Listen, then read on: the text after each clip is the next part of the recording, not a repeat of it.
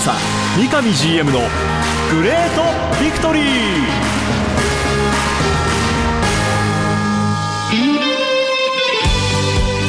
北海道とともに世界へ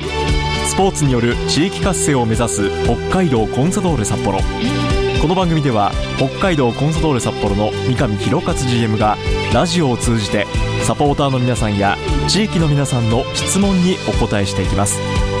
今サポーターに伝えたいこと。話したいこと呼びかけたいこと。三上 GM が本音で語り尽くすコンサ三上 GM のグレートビクトリー。今回はどんなお話が聞けるんでしょうか。幸せを作るお菓子石屋製菓の提供でお送りします。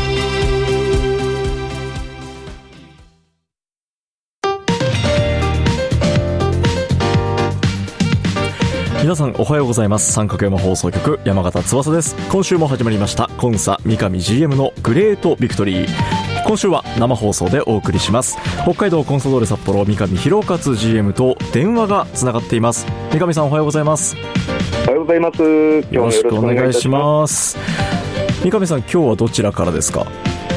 はですね今現在は横浜にいまして、はい。つい先ほど、まあ、チームと同じ宿舎にいたんですけどチームの方は札幌に戻ってはい。僕はこのまま横浜あー都内、えー、等々で今日ちょっとミーティング会議があるのでそのまま残っているとないるほど。ではもう昨日の試合終わってそのまま現在も神奈川の方にいらっしゃはいると、そうです。ということで今日は電話でねお話を三上さんに伺っていきたいと思いますがまずクラブ情報として、えー先日4月1日に行われた川崎戦でもね、えー発表がありましたけど二木町ふれあいユートピア公園及び二木町民スキー場指定管理者に選ばれましたというはい。話題からいきましょう。これね番組でも以前取り上げました。あの時はねまだあの候補者に選定されたとはい。いうところでしたけどついに決定しましたね。はい、ありがとうございます。あの地域の皆さん方に採択う先日していただいてですね、はい。えー同時にえーそれをもって川崎フロフロンターレ戦の時に、えー、三木町とえー包括的連携提携もさせていただいた上で、はい。えーこの2つの施設をですね、えー指定管理業者として、まあ、請け負いたいということになってますし、はい。あのそういった意味で言うと、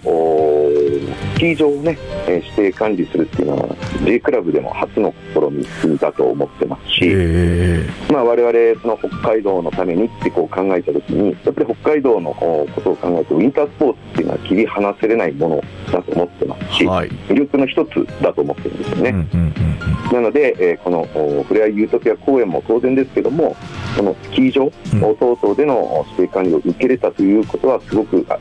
嬉しいことですし、うん。うんそのお場を使ってですね、えー地域おこし、町おこし、そしてできるんであれば、やはり人づくり、そんなことをこれからやっていきたいなというふうに思ってます。コンサドーレ色も出しつつみたいな、ね、お話も以前三上さん番組でお話しされてましたけどもはい、楽しみになってきますね今後のそうですね活用法というのね。重要なことだなと思ってますので、しっかり地域の方とお連携を取って、ええーその結果、サポーターや地域住民、そしてインバウンドの方にもね、はい喜んでいただけるような、そんな施設にしたいなというふうに思ってます。えこちらは楽しみにしていますはい、ありがとうございます。さて続いて試合の振り返りに行きたいと思いますが、はい、えー今週は振り返る試合3試合あります。まずはルヴァンカップ2試合を先に振り返っていきたいと思いますが3月25日土曜日、ルヴァンカップグループステージ第2節ジュビロ岩田戦。そして昨日えー4月の5日水曜日ルヴァンカップグループステージ第3節横浜 F・ マリノス戦とえー2試合。えーどちらもアウェーゲームでしたまずはこちらの試合の感想を伺いたいんですが。そうですね、まず2試合トータルの感想としては、やはり前回もお話ししているチーム課題、はい。まあ、要するに、えーチャンスも作れてる、得点も取れてる、うんでも、その例えば得点取った後の5分間、はい。10分、そこでのそのゲームをコントロールするっていうことが、結果、できていない。うんなんとかそのジュビロ戦はね、最後、お皆さんの宣言、えーな思いもあって、はい。勝ち越すっていうことで終わりましたけども、先日の、まあ、マリノス戦もね、先制しながら、やはりかなり早い時間帯で失点してしまう。うん。そういったところでのこうゲームコントロールという課題っていうことを少しこの番組でもお話しさせてもらったんですけども、えそれがまだ残念ながらこうやっぱり課題解決チームとしてできてない、ーうんうんうんうん、そういうまず印象があ2つのおお二試合通じた。からの大きな、まあ、印象としてありますね。はい、ジュビロ戦はスコアは3対2でで2点リードして追いつかれるものの本当に後半アディショナルタイムね。もうラストのプレーでえミラン選手のこれはゴールと、えーはい。でこれが決勝ゴールで3対2での勝利と。そして昨日横浜 F・ マリノス戦は中島大翔選手の今シーズン初ゴールが決まってはい。先制したんですがね、その後追いつかれてしまって、えーミスからのね、失点となって、その後、結果的には、まあ、2対1での敗戦はい。ということで、コンスタントにこう、点は取れるというのはこう、我々見ているサポーターからも、だんだん試合を重ねるごとに、そういったイメージ持てるようになってきたんですけど、やっぱりまたその中で三上さんの感じてらっしゃる、その次の戦い方みたいなところではい、まだ上を目指せるなと。そうですね、向上する余地は十分にあるし、はい逆にここを向上させなければ、やはり目標としているその常にトップ10に入っていく、トップ5に、はい。そして数年に一度でもタイトルにというところは、やっぱり難しいと思ってますので、はい。その課題に真摯に向き合って、改善していく。行かなければいけないと。はいはい。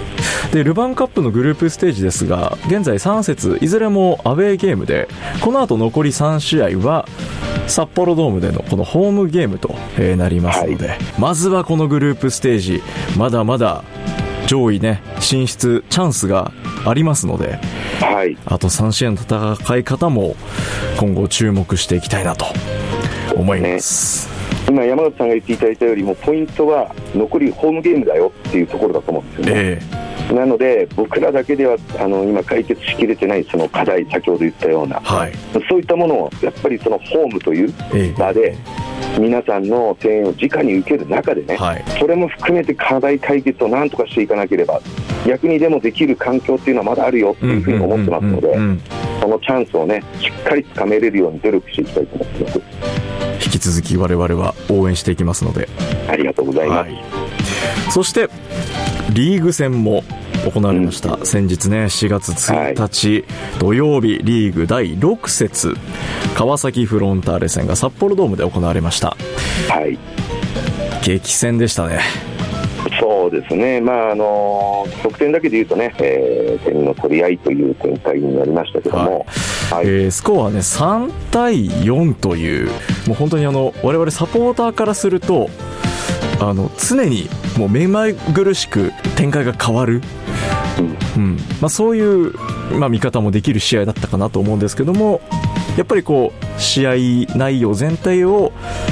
見てみるとそうですね、あの本当、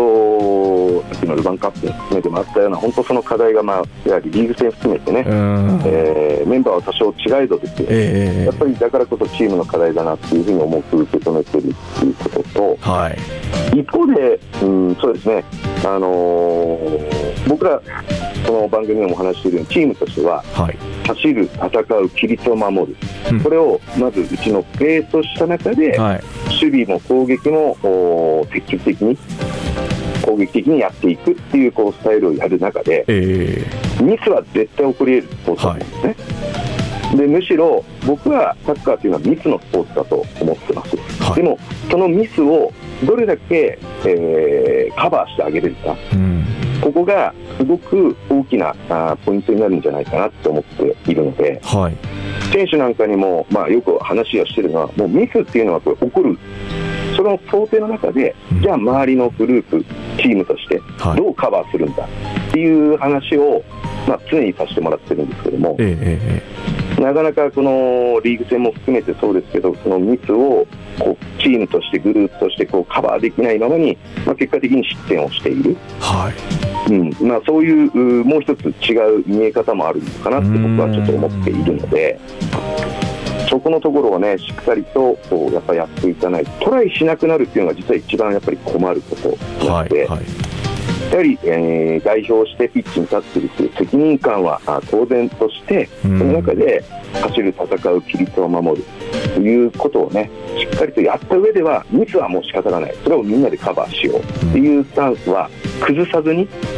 やっていきたいなっていうふうに思っています。やっていることは変えずに、その中の密度をもっともっとこう濃いものにしていくっていうところが、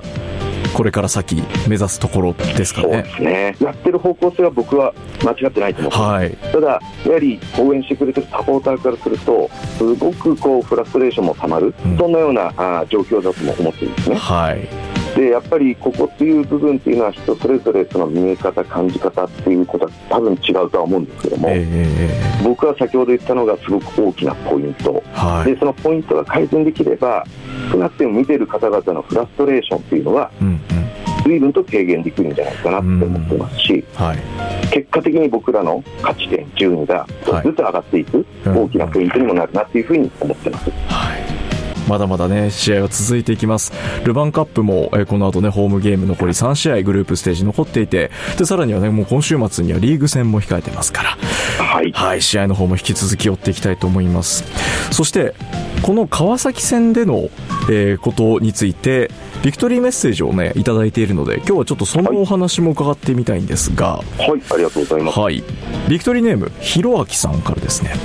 お疲れ様です。いつも番組楽しく聞いていますといただいてます。ありがとうございます。三上さんへの質問をしたいのですが、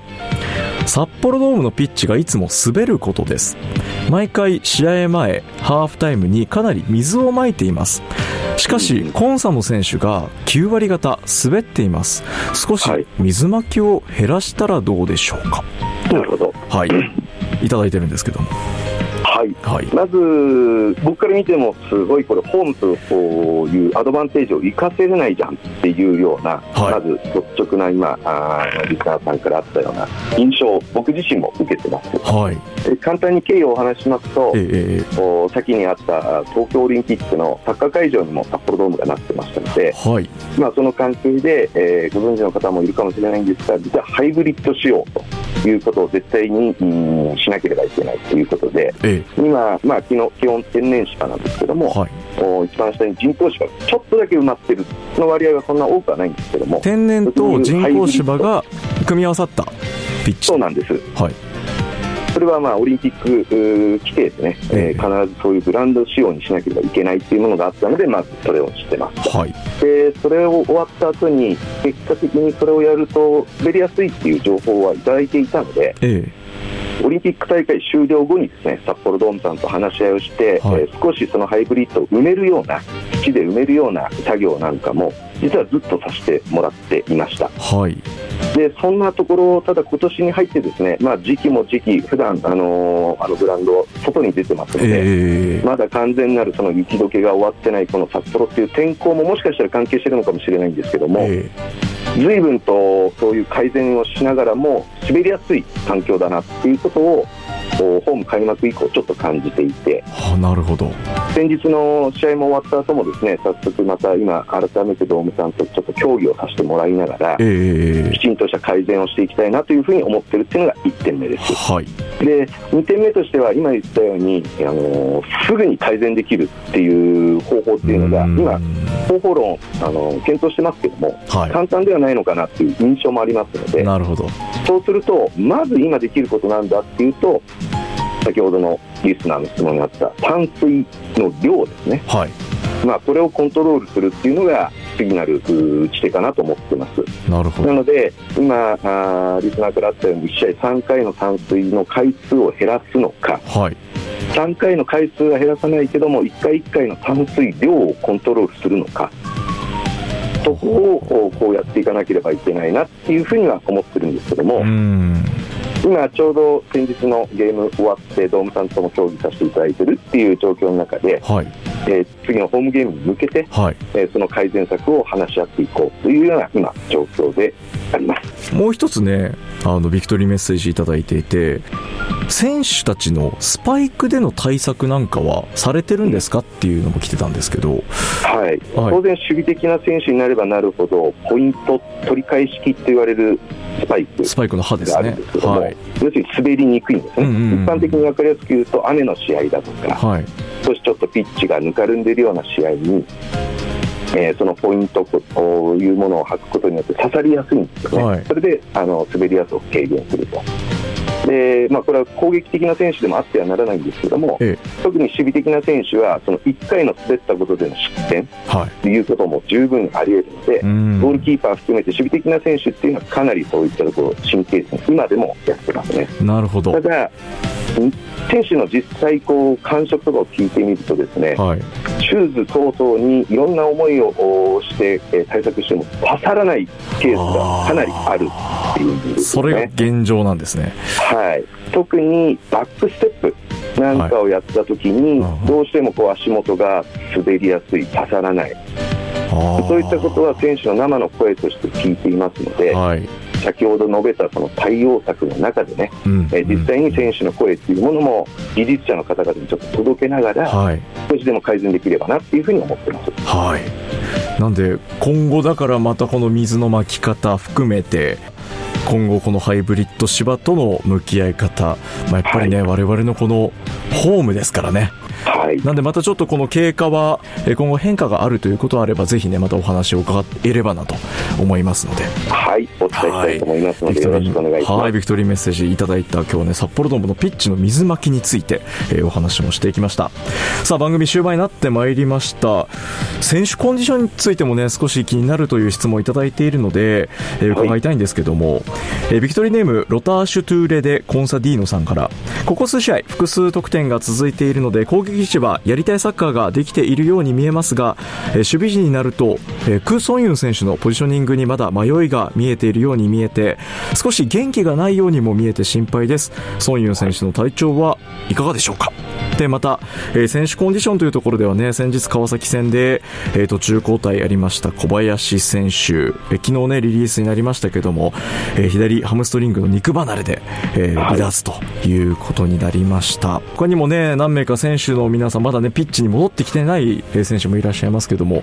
三上さんから現状こう把握している限りでの選手たちの様子はいかがでしょう？そうですね、まず、ソンユに関しては体調的にはあの全然問題なく、はい、えー、やれています。あよかった。ただ、まあ、見る方によってはね、ちょっと自信なさげって、もしかしてこう見れたり、え受け手がどう感じるかっていうのは、それぞれ様々なんですけども、うん、まあ、例えばそういうふうに見えた時には、はい、僕らがやってあげることっていうのは、体調面には大きな問題もないので、うんうんうん、一方であの、少し不安に見えるということは、彼の実力、ポテンシャルはこんなものじゃないっていうふうに思ってるからこそ、まあ、見えるわけ。で、はい、そういった意味で言うと、僕らが本当、チームがね、うん、えー、クラブが、サポーターが信頼してるんだよっていうことをいかに伝えてあげれるかだと思うんですよね。はい。なので、まあ、ソンユンにはあのそういうような、うん、あコミュニケーションを今、取ってるのは間違いないですけども、なるほど。体調的にはあの多くの問題に特になくですね、はい、やれていて、本人もメンタル的に含めて、そんなに大きなものではないんですよね。うんうん、ただやっぱり今、あ僕らが彼らにしてあげることは、本当信頼しているよっていうね、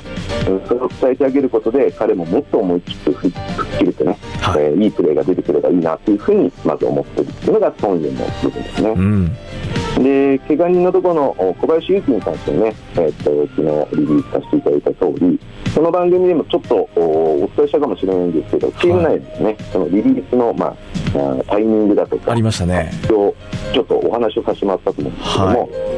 はい、ハムストリングを、まあ、残念ながら先日のリリースでやったという状況で、診断を受けて、ちょっと3週以上ね、うん、チーム離れてしまうなっていうことだったので、あのリリースをさせていただいているという状況で、はい、で早速ですねあの、クラブ内での治療もしながら、一方でちょっと東京にいる別な方にもちょっと今、状況、ケアを見てもらったりなんていうこともあって、はい、昨日実はあのこのルヴァンカップにね、え。え、彼、当然、怪我でメンバーに入ってなかったんですけども、はい、そちらで治療してるということもあってね、えー、ロッカー含めて試合前からずっと一緒にいてくれて、はい、精神的な部分含めてね、彼の今できることをやっていただいてるっていう状況ですし、はい、同じく小柏に関してもですねリリースはしていないっていう状況であるんですけど、まあ、次の試合はちょっと無理させない方がいいなっていうような、うん、そんなようなあのイメージです。はいで実は彼もねさっき、えー、お話した小林祐希と同じようにちょっと都内で今治療してる状況でもあったので、えー、試合前からずっと祐希と一緒に来てくれて今彼ができるチームに対するね、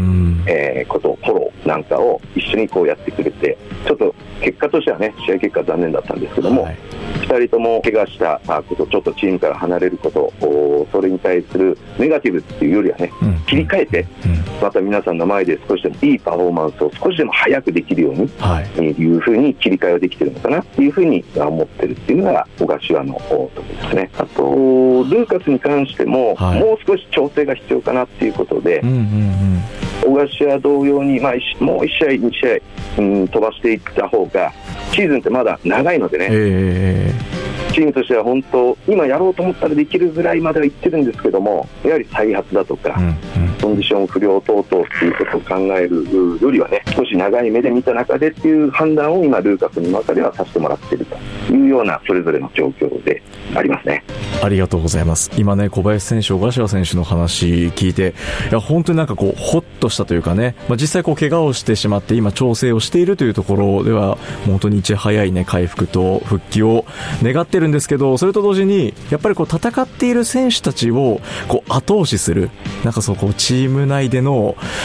彼らのこのポジションみたいなところが、もう本当我々サポーターからすると、とっても心強いなと。はい、えー、思いで今ね、えー、お話を聞いておりました。今、本当にできる限りの、え、ところをね、まあ、全ての選手が今こう発揮してくれている。まあ、それをね、我々は後押しして、これからの試合も応援をしていきたいなと思います。さあ、週末4月9日、次のリーグ戦迫ってきました。7節になります。セレッソ大阪戦、アウェーゲームとなりますが、最後に三上さんからこのセレッソ大阪戦の試合、展望を伺いたいなと思います。はい。まずはそのアウェーということでね、はい、簡単なゲームではないなっていう印象があるということと、うんはい、もう一つ、このトップ10、トップ5、そして、えー、タイトルをね、数年に1回はっていうことを考えたときに、先ほど、まあ、いろんな課題があるというお話もしたんですけども、えー、もう一つあるのは、連勝することと連敗しないことだと僕、思ってるんですね。うんうんうんはい今回、残念ながらあフロンタールさん戦で先ほどお話したような結果がありますから、はい、ここでアウェーとはいえ難しいゲームとはいえもし負けるっていうのはそれ連敗になってしまいますから。それをやはりしないという、まずまた違うね、えー、ハードルを一つチームとしては設けながら、はい、それを伝えて、もうすでにいますので、うんうんうん、なんとかですね、えー、そういった中でも我々の今のサッカーをね、えー、展開しながら抱えている課題を少しでもこう解消できるそんなようなこうゲームをしてやはり札幌にまた戻っていきたいというのが今一番考えているところでした。はいなんで今このお話にあったものが次のこのセレッソ大阪戦でこのピッチの上でね選手たちが体現してくれることを我々は願って週末応援していきたいと思います。ありがとうございます。本当皆さんの声って間違いなく選手に届いてるんですよ、はい、これは本当選手とコミュニケーションを取ってでもすごく感じることなんで、うんうん、今僕らその課題をチームとしてまだまだできてない部分をクラブ力として要するにサポーターの人の力も借りてで改善したいと思ってますので、うんはい、ぜひ引き続きの声援いただければと思いますのでよろしくお願いいたします、はい、まずは週末リーグ第7節セレッソ大阪戦のね応援をしたいと思います。今日も内容盛りだくさんでお届けしてきました。ということでまた来週、えー、今度はスタジオにね、えー、三上さんまたお迎えしてお話を伺っていく予定になっておりますのではい。それではまた次回の放送を皆さんお楽しみに。引き続きお付き合いください。この番組コンサドーレ YouTube チャンネルコンサドーレ TV そして三角山放送局ポッドキャストでも番組アーカイブ配信中です。それでは今日はこの辺で。北海道コンサドーレ札幌の三上弘勝と。進行三角山放送局山形翼でお送りしました。三上さん今週もありがとうございました。ありがとうございました。白い恋人は誕生から46年以上北海道で愛されています。小麦粉砂糖生クリームはすべて北海道産。これからもあなたのそばに。白い恋人。番組では三上 GM 宛ての質問を募集しています。メールアドレスはリクエストアットマーク三角山 .co.jp ツイッターはハッシュタグコンサ GV までどうぞ。詳しくは三角山放送局のホームページツイッターでもご案内しています。コンサ三上 GM のグレートビクトリー。次回もどうぞお楽しみに。幸せを作るお菓子石屋製菓の提供でお送りしました。